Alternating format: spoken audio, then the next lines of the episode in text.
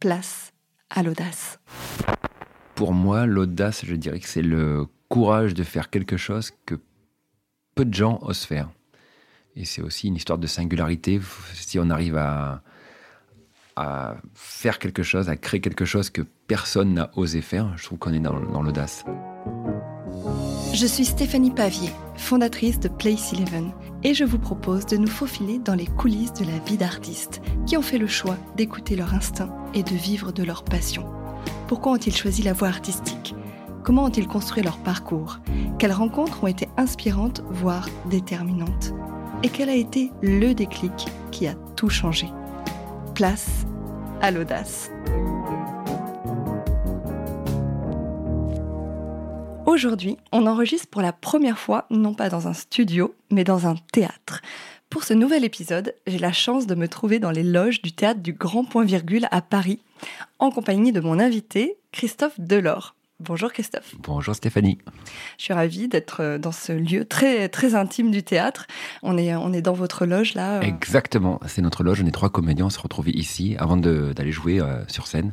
Et c'est trop cool parce que c'est un, lieu où on croise aussi les autres comédiens et ça fait des rencontres. Ce qui est assez incroyable, je trouve, c'est de juste avant de jouer, on peut parler de tout et n'importe quoi, mais genre une minute ou deux avant de jouer et hop, après on va se retrouver sur scène. J'adore ces moments-là. Alors Christophe, tu nous reçois ici un peu chez toi, car euh, tu joues dans ce même théâtre toutes les semaines. Euh, j'allais dire la pièce Sherlock Holmes, mais il n'y en a pas qu'une. Mm. Euh, on va le voir, tu es, un véritable entrepreneur du spectacle. Mm. C'est ce qu'on va découvrir dans l'épisode. Alors moi, j'étais dans ce théâtre le 14 novembre dernier. J'ai assisté à, à l'une de ces pièces, de ces deux pièces de Sherlock Holmes, qui était... Le mystère de la vallée de Boscombe. C'est ça, tout à fait. Qui se joue donc depuis six ans.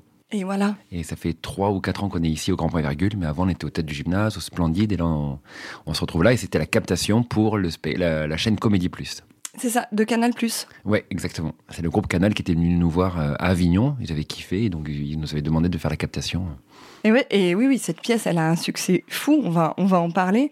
Enfin, moi, j'ai, en tout cas, j'ai adoré. C'est une pièce pleine de surprises. C'est intelligent, c'est décalé. J'ai beaucoup ri. Et d'ailleurs, je suis pas la seule parce qu'il y a un spectateur à côté de moi qui est quand même tombé de son siège à un moment donné. Tu l'as vu ah ça oui, je l'ai entendu. Je crois. J'ai fait une remarque sur scène. Euh, ouais, ouais. il, en, il, en, a, il est tombé à la renverse, quoi, littéralement. Euh, et en fait, ce que je trouve intéressant dans la manière dont, on, dont tu as conçu le spectacle, c'est ta façon d'embarquer le public. Et tu l'invites presque à participer à l'histoire. En fait, moi, je viens du monde de l'impro. Et j'ai toujours créé des spectacles en interactivité. Déjà, mon one man était interactif. Et j'ai toujours aimé ce côté un peu immersif avec le public.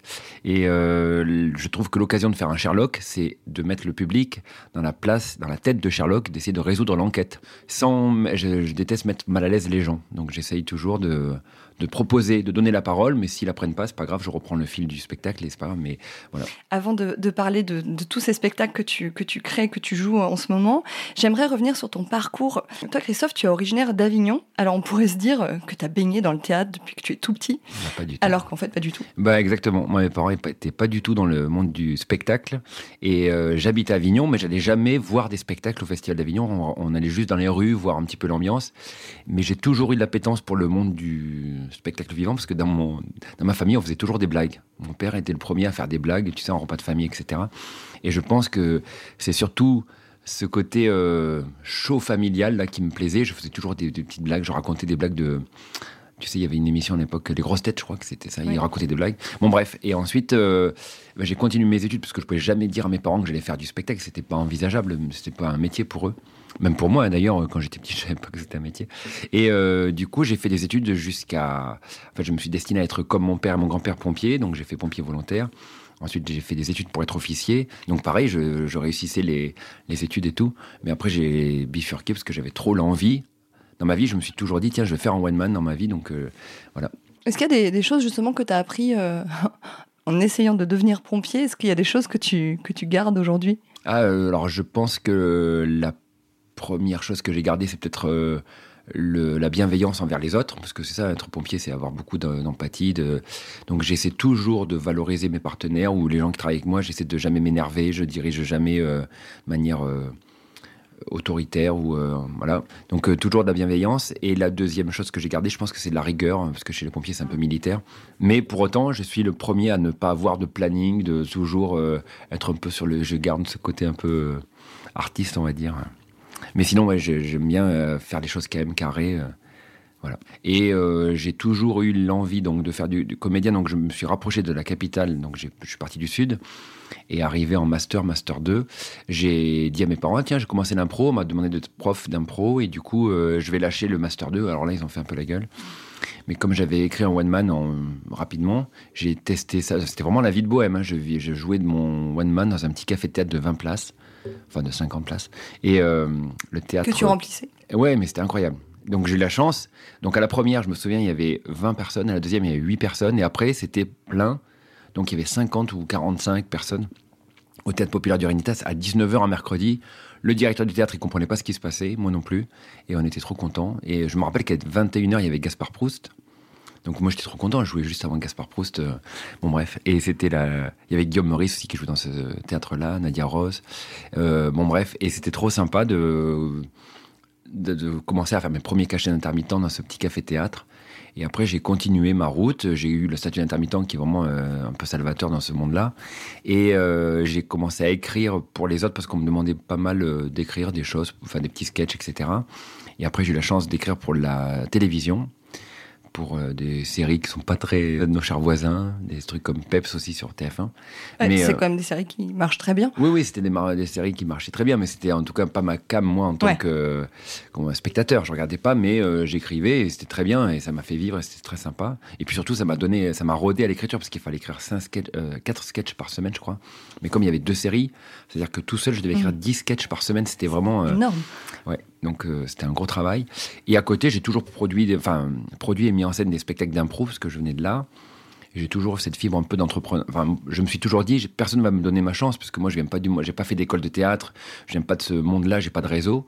Donc, j'ai toujours été moteur pour créer mes propres spectacles, pour me donner du travail. Donc, j'ai écrit mon one man. Après, j'ai mis en scène des spectacles d'impro. Et ensuite, euh, j'ai eu l'idée de, de créer Sherlock Holmes au théâtre. Donc, j'avais jamais fait de théâtre classique.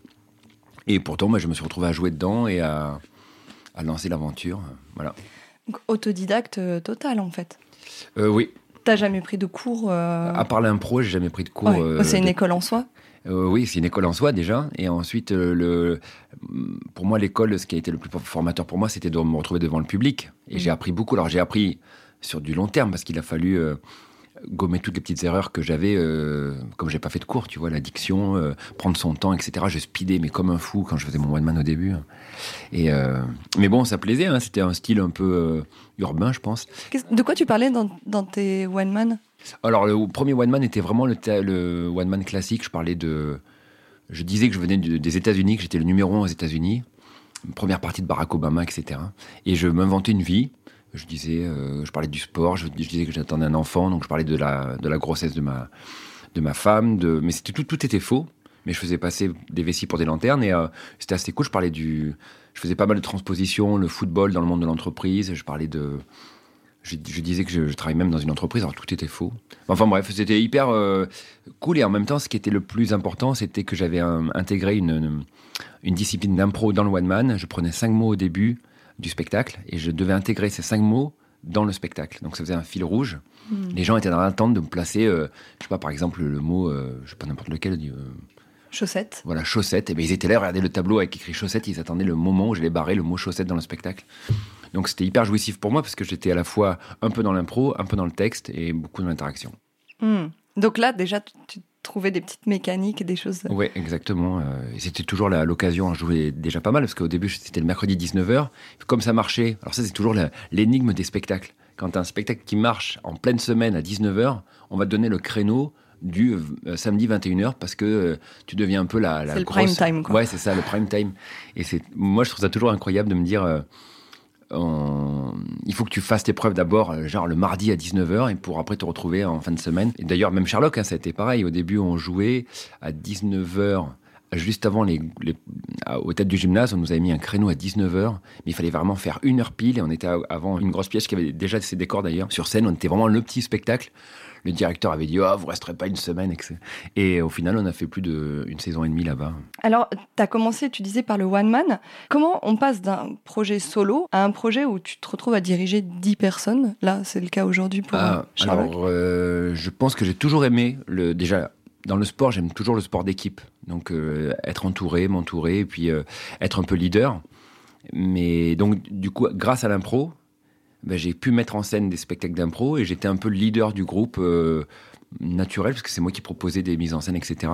Mais c'était pas. je me suis jamais dit, tiens, je vais devenir metteur en scène. C'est juste que j'avais ça dans le sang. J'aimais bien organiser, mettre, mettre en scène. Et ensuite, bah, c'est venu vraiment naturellement. Je dis, tiens, je le fais, comme ça marche, ben, je continue. Mais vraiment, c'est la motivation de dire personne ne va me donner ma chance, donc moi-même, je vais créer du travail, déjà pour moi, mais aussi si je peux embarquer les autres, tant mieux. Donc, euh, Ça, c'est ton côté entrepreneur. Oui, c'est ça. Mais c'est vraiment pas. Euh, ma motivation, ça n'a jamais été l'argent ou le, le fait de. J'ai pas envie de, d'être de diriger. C'est juste que c'est naturel pour moi. Euh, et d'ailleurs, peut-être que je suis un mauvais dirigeant, je sais pas, mais c'est juste de, d'embarquer tout le monde dans l'aventure Sherlock, par exemple, actuellement. C'est drôle, tu utilises le mot dirigeant comme, comme en entreprise. Tu me disais en off qu'il y, y, a une partie aussi RH, quand même, quand on est producteur de spectacle. Oui, alors déjà, je trouve que le monde du spectacle, souvent on le considère comme un monde à part, mais je trouve que c'est comme le monde de l'entreprise. En fait, j'ai l'impression d'avoir commencé en, en, étant stagiaire, en commençant au chapeau. Quand je joue au chapeau, c'est un peu stagiaire, quoi.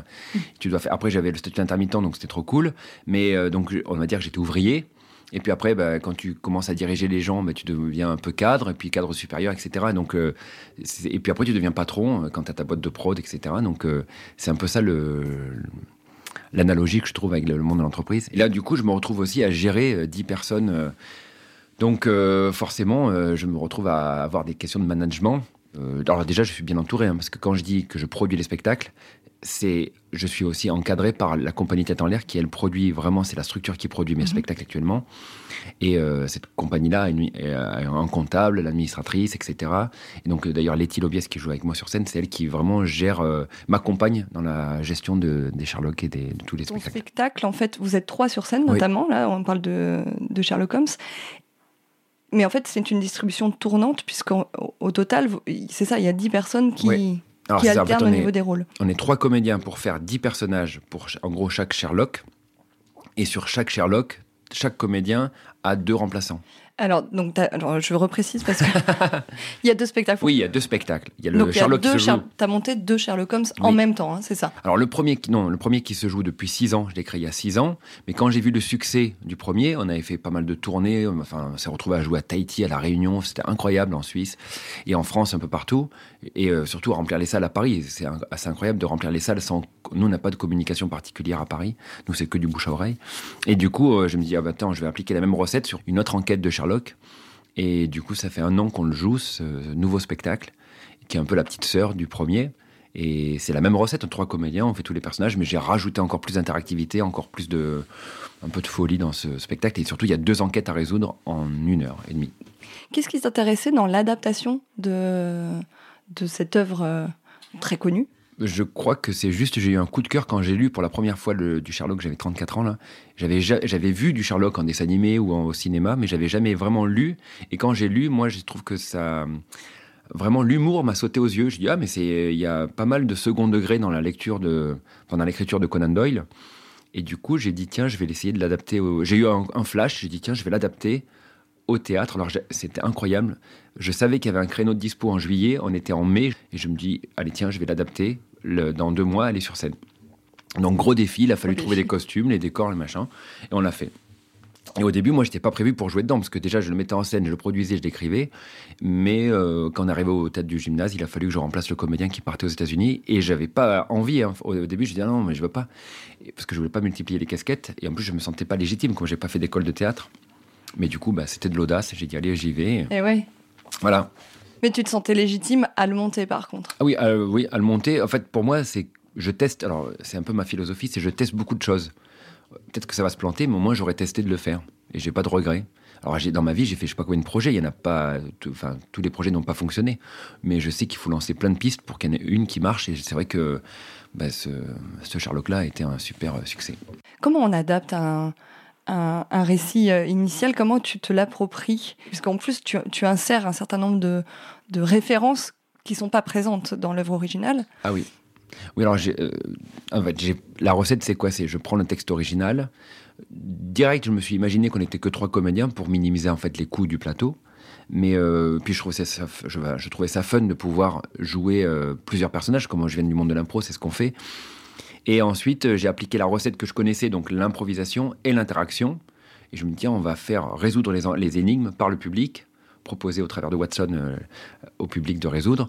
Et en fait, l'improvisation, elle vient, et j'ai laissé des niches dans mon texte, des niches d'impro, mais tout ça, ça a été vraiment un travail d'équipe parce que c'est au cours des répétitions, au cours de, chaque représentation, qu'on se nourrit de ce qui se passe sur le plateau. Et quelquefois, l'erreur d'un comédien qui va oublier son texte, on va, ça va créer, générer une improvisation, on va la garder. C'est un peu comme ça qu'on affûte en fait le produit. Au début, la toute première version de mon Sherlock, elle était déjà pas trop marrante. C'était, moi, j'étais trop content, j'avais fait un spectacle sérieux.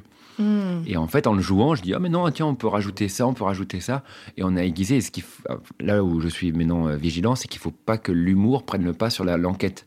Je veux tout de même euh, continuer à faire un, spectacle qui soit dans l'univers de Sherlock, mais en intégrant beaucoup d'humour et beaucoup d'improvisation. Oui, parce que six saisons, ça veut dire combien de représentations? Tu l'as en Alors j'avoue que je ne compte pas, mais je pense qu'on doit approcher ou peut-être dépasser les 1000 représentations. Et parce qu'en plus, comme on a différentes équipes, quelquefois on peut le jouer en province, comme par exemple quand on est au Festival d'Avignon, on le joue au festival, mais ça continue de se jouer à, Paris ou quand on est en tournée, tout ça. Donc ouais, ça, je sais pas combien de dates euh, on a fait. Euh. Du coup, l'improvisation, c'est aussi un moyen de se renouveler, de ne pas s'ennuyer non plus sur le spectacle, parce qu'on peut se dire, six ans de, spectacle, est-ce qu'on peut euh, finir par se lasser ouais. Oui, je pense que c'est ça le côté frais. J'ai envie qu'on s'amuse sur scène. Et j'ai envie aussi que le public nous voit nous amuser et, et pas être dans des rails. Moi, ce que je n'aime pas au théâtre, c'est être au théâtre comme au cinéma. Quand on voit un truc hyper léché, alors c'est très beau à voir, je trouve, mais il manque le côté spectacle vivant. Et je trouve que chaque représentation doit être une rencontre avec le public. Donc à chaque fois, j'essaie de provoquer un événement.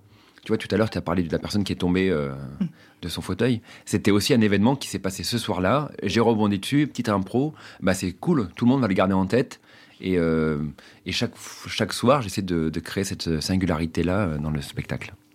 Ouais, il y a, y a, vraiment quelque chose de, de, très singulier, je trouve, justement, dans, dans, la manière dont tu conçois tes spectacles. Parce que tu t'autorises aussi à casser un peu les codes. C'est ça. Je crois que ce qui m'a nourri, c'est juste de voir du, du spectacle vivant, mais j'avais pas de règles euh, imposé par, euh, je sais pas, un prof qui m'aurait dit ah il faut faire du tête comme ça. Mais ce qui a été vraiment déclencheur pour moi, c'est du Michali quand j'ai été voir la Mégère à peu près apprivoisée il y a je sais pas 15 ans au, Festival d'Avignon. Moi, je faisais juste du one man à cette époque-là.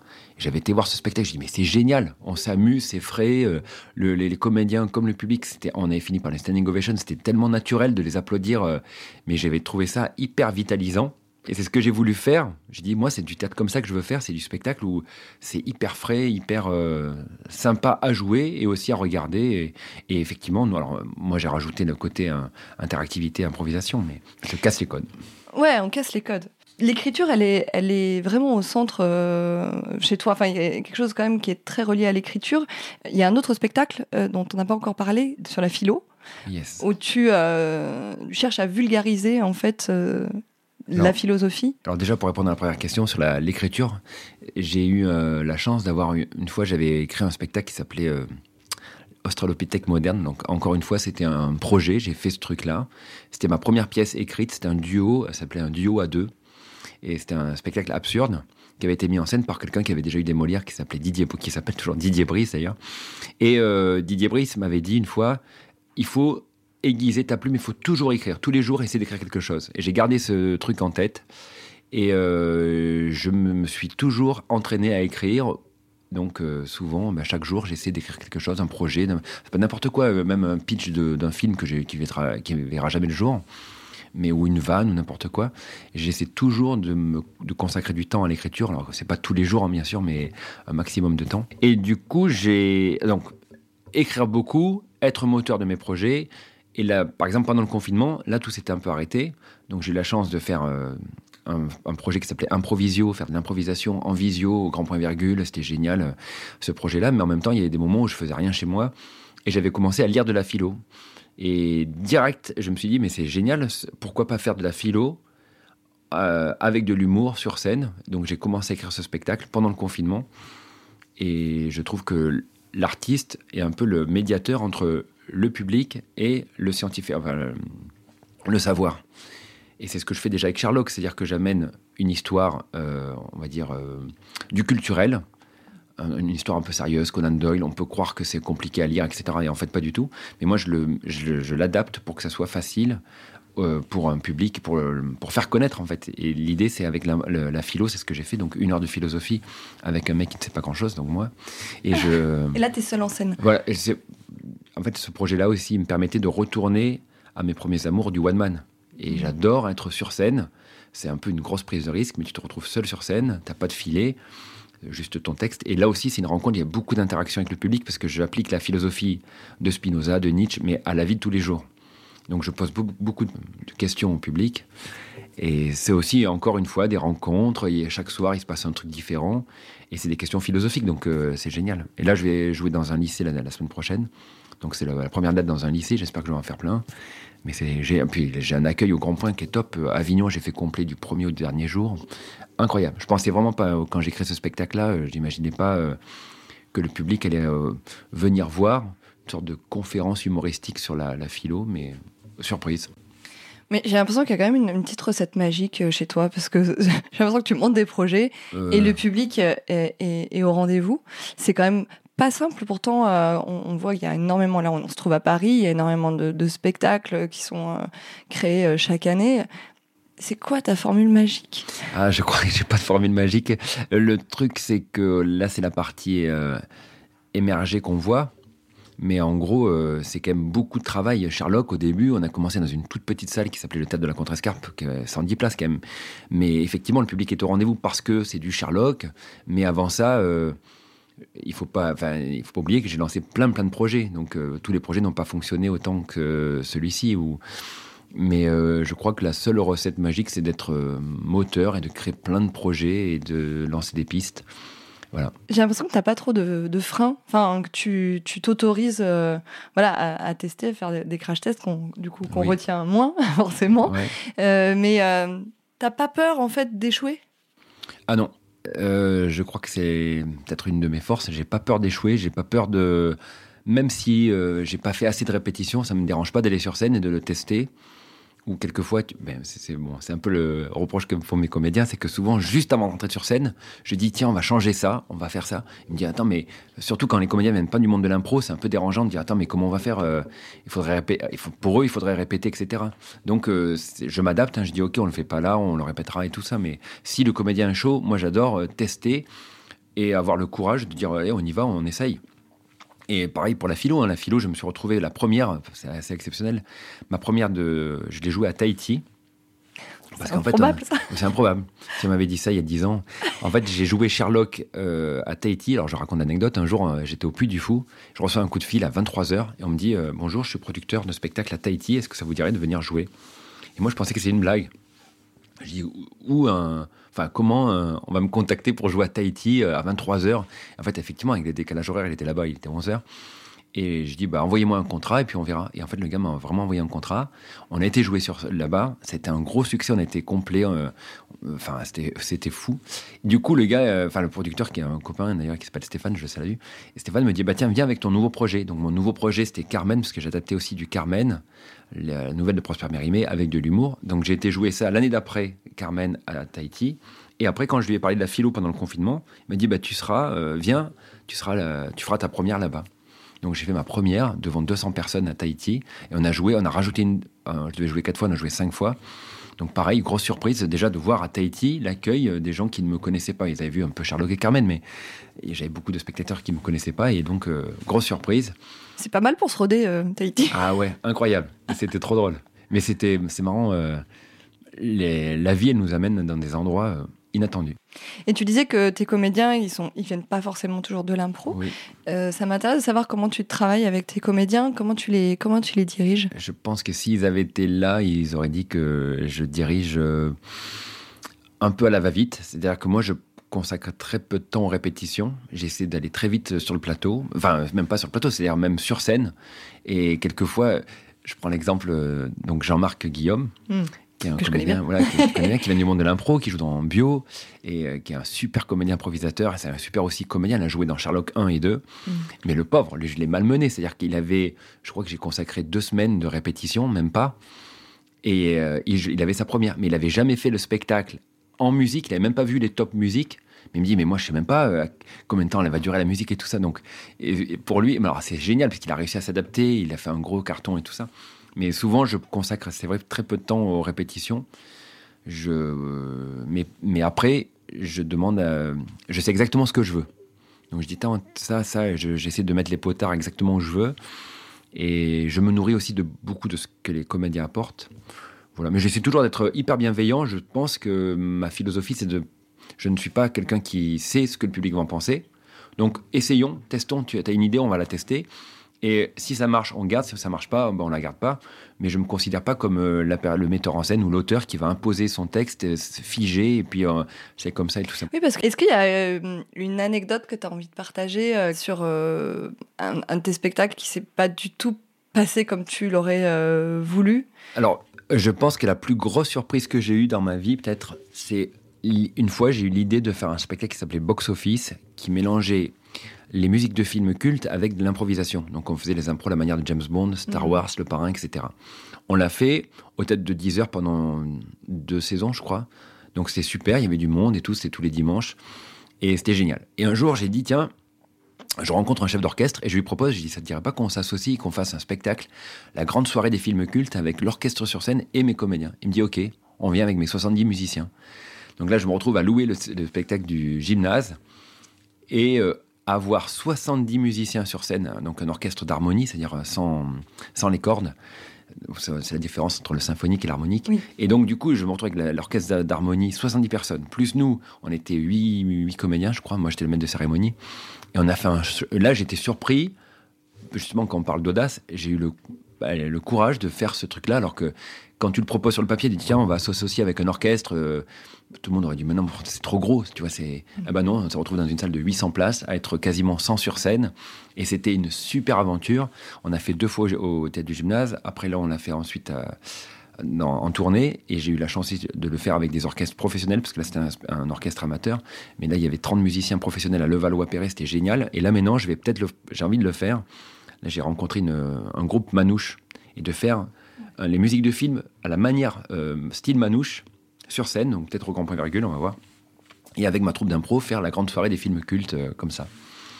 Voilà, j'adore tester, mais ça se trouve, ça se rendra. Enfin, j'ai assez confiance dans ce projet parce que les impros, Star Wars, Le Parrain, etc., j'ai créé, des mécaniques qui fonctionnent, je sais, mais après d'avoir la musique, est-ce que les musiques faites par un orchestre manouche, ça va fonctionner On va voir. Alors, tu es musicien à la base? Non, non, pas du tout. Mais j'ai toujours, euh, j'aime beaucoup la. J'ai fait DJ pendant 10 ans.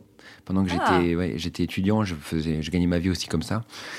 Et euh, j'ai toujours eu euh, enfin, le goût pour la musique.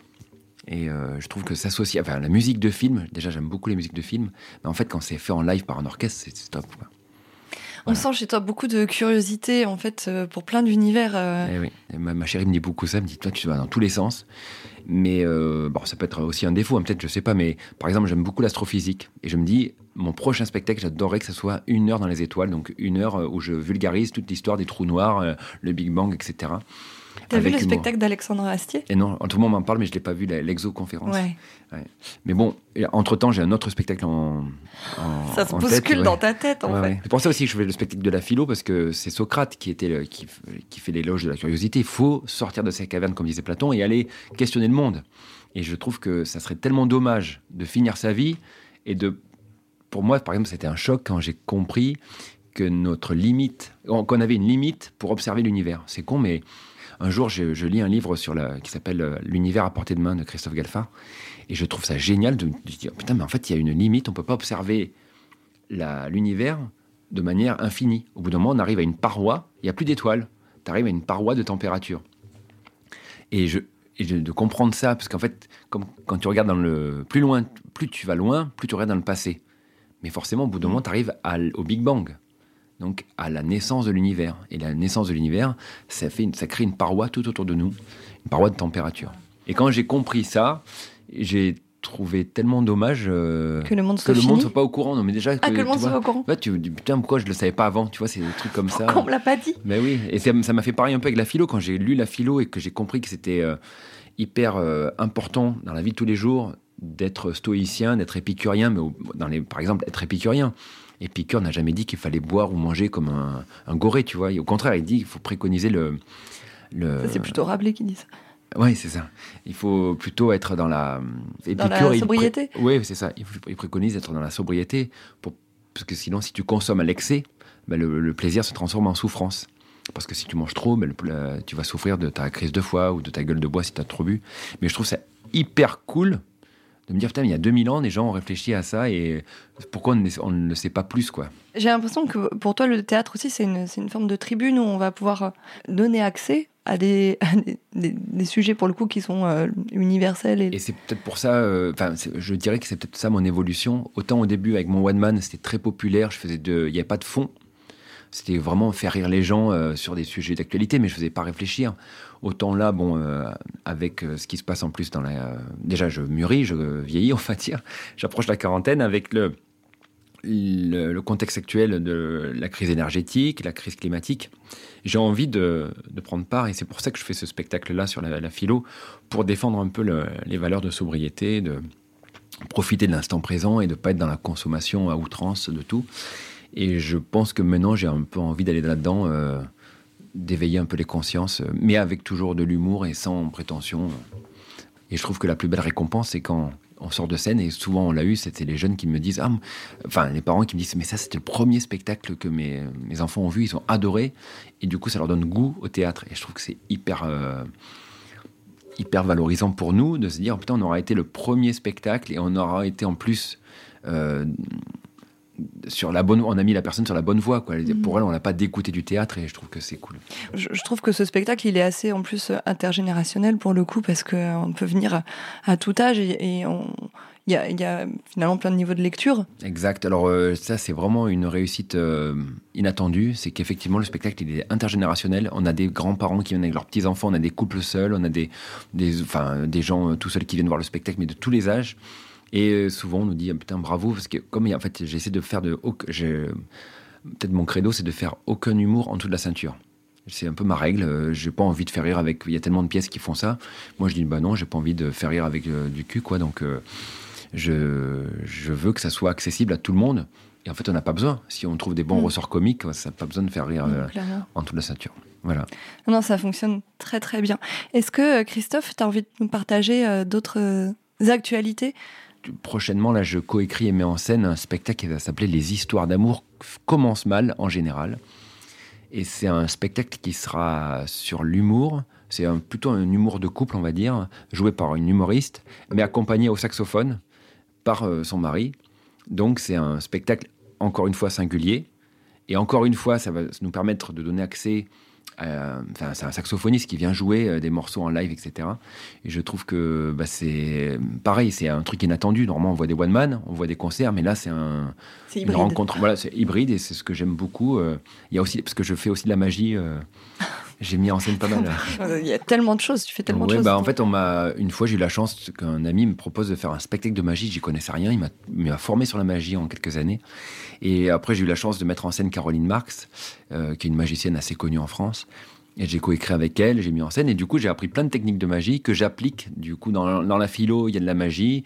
Dans Sherlock, il y a un tout petit peu de magie avec le papier flash à la fin. Ah oui. Donc dans ce nouveau spectacle, l'histoire les histoires d'amour commencent maintenant en général, il y aura aussi un peu de magie autour du feu. Voilà. Je termine généralement toujours ce podcast avec la même question, qui est quelle est ta définition de l'audace? Alors pour moi, l'audace, je dirais que c'est le courage de faire quelque chose que peu de gens osent faire. Et c'est aussi une histoire de singularité.